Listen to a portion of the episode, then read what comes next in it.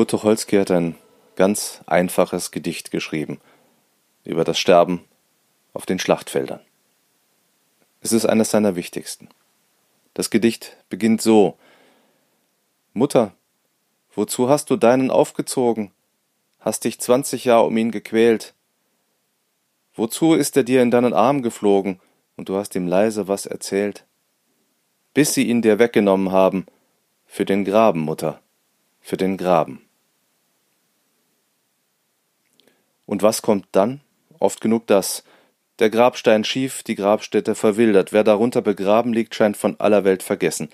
Nichts könnte uns die Vergänglichkeit unseres Erdenlebens auf deprimierendere Weise vor Augen führen. War der oder die Tote ein kluger Mensch? Hat er sich um seine Nächsten gekümmert, Kinder großgezogen? Hat er an große Ziele geglaubt? Woran, wofür ist er gestorben? In unserer Kultur sind die Gräber so etwas wie die Denkmäler des kleinen Mannes. Sie sind Erinnerungsorte zum Trost für die, die übrig bleiben.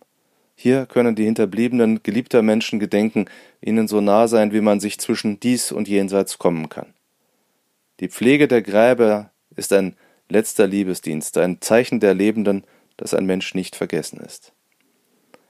Und Gräber können und müssen Orte der Mahnung sein, überall dort, wo Menschen fern ihrer Heimat gestorben sind, weil sie für Volk und Vaterland kämpften, für die eitlen Machtgelüste der Regierenden, für wirtschaftliche Interessen als Werkzeuge oder zur Abwehr der mörderischen Regimes eines Hitler oder Stalin. Auf dem Wolfsburger Waldfriedhof liegen 99 Menschen begraben, 30 Deutsche, darunter 11 Soldaten, 26 Polen, 11 Russen, 8 Holländer, 4 Belgier, 4 Jugoslawen, 3 Franzosen, drei Letten, drei Ungarn, zwei Österreicher, zwei Rumänen, ein Tscheche, ein Däne, ein Unbekannter, drei Kinder. So listet der Volksbund Kriegsgräberfürsorge auf. Es ist eine Internationale der Kriegstoten. In ganz Europa gibt es solche Gräberfelder, in denen jene liegen, die den Preis für das Machtspiel der Potentaten ihrer Zeit bezahlen mussten. Der Wolfsburger Waldfriedhof ist gut gepflegt, das Andenken der Toten wird mit viel Engagement der Gewerkschaften wachgehalten. Das ist wichtig, nicht nur, weil der Respekt vor den Toten zum Kern unseres Begriffs von Zivilisation gehört. Die Toten erinnern uns daran, wie schnell aus Ideologie massenhaftes Sterben, aus Vorurteilen mörderischer Hass wird. Wir sind gut beraten, diese Spirale des Todes nicht für ein Phänomen vergangener Epochen zu halten. Im chinesischen Meer, in der Ägäis, in Nordafrika leben heute, gerade jetzt, in diesem Moment, Menschen im Krieg oder in Angst vor Krieg, weil die Mechanismen des Ausgleichs, weil Diplomatie und Vernunft nicht greifen.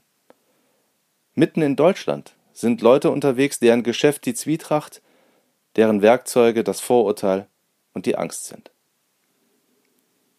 Am Sonntag ist Volkstrauertag, ein Tag, an dem wir innehalten sollten – es ist ein großes Verdienst des Volksbundes, dass er die deutschen Kriegsgräber im Ausland pflegt und fast überall in Deutschland Jahr für Jahr mit prominent besetzten Veranstaltungen an das sinnlose Sterben erinnert.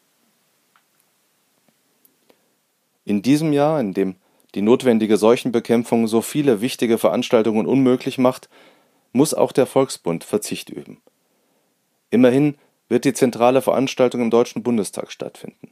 Bundespräsident Frank-Walter Steinmeier hat auf Wunsch des Volksbundes einen Redner eingeladen, der Brücken zwischen ehemaligen Kriegsgegnern schlagen kann. Und man sollte nicht gleich abwinken, nur weil dieser Redner eine Lieblingsfigur der Klatschpresse ist. Der britische Thronfolger Charles, mütterlicherseits aus dem Haus Windsor, väterlicherseits aus einer Nebenlinie des Hauses Oldenburg stammend, setzt im Jahr des Irrsinns, den wir Brexit nennen, ein Zeichen der Gemeinsamkeit zwischen Deutschen und Briten, einer Gemeinsamkeit, die noch friedensstiftend wirken wird, wenn Boris Johnson längst vergessen ist. Der Frieden wird nicht mit einer Veranstaltung im Reichstag allein gewonnen.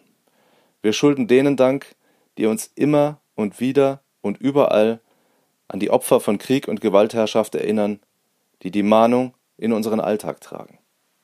Die Gräber der Opfer von Krieg, Faschismus und Stalinismus müssen uns unbequem bleiben. Wir dürfen niemals vergessen, warum die Menschen weit vor ihrer Zeit sterben mussten. Wir dürfen nicht zulassen, dass eines Tages unsere Kinder oder Enkel sterben, nur weil wir uns nicht früh und nicht entschieden genug um den Ausgleich bemüht, weil wir uns Hetzern und Rassisten nicht in den Weg gestellt haben. Dieser Tage beobachten wir Entwicklungen, die Anlass zur Sorge geben. Aus einer Angst vor Verlust der Existenz, die die Corona-Krise nährt, beginnen ganz normale Menschen, die demokratische Bundesrepublik mit totalitären Regimes gleichzusetzen. Von Überwachungsstaat und Diktatur ist die Rede.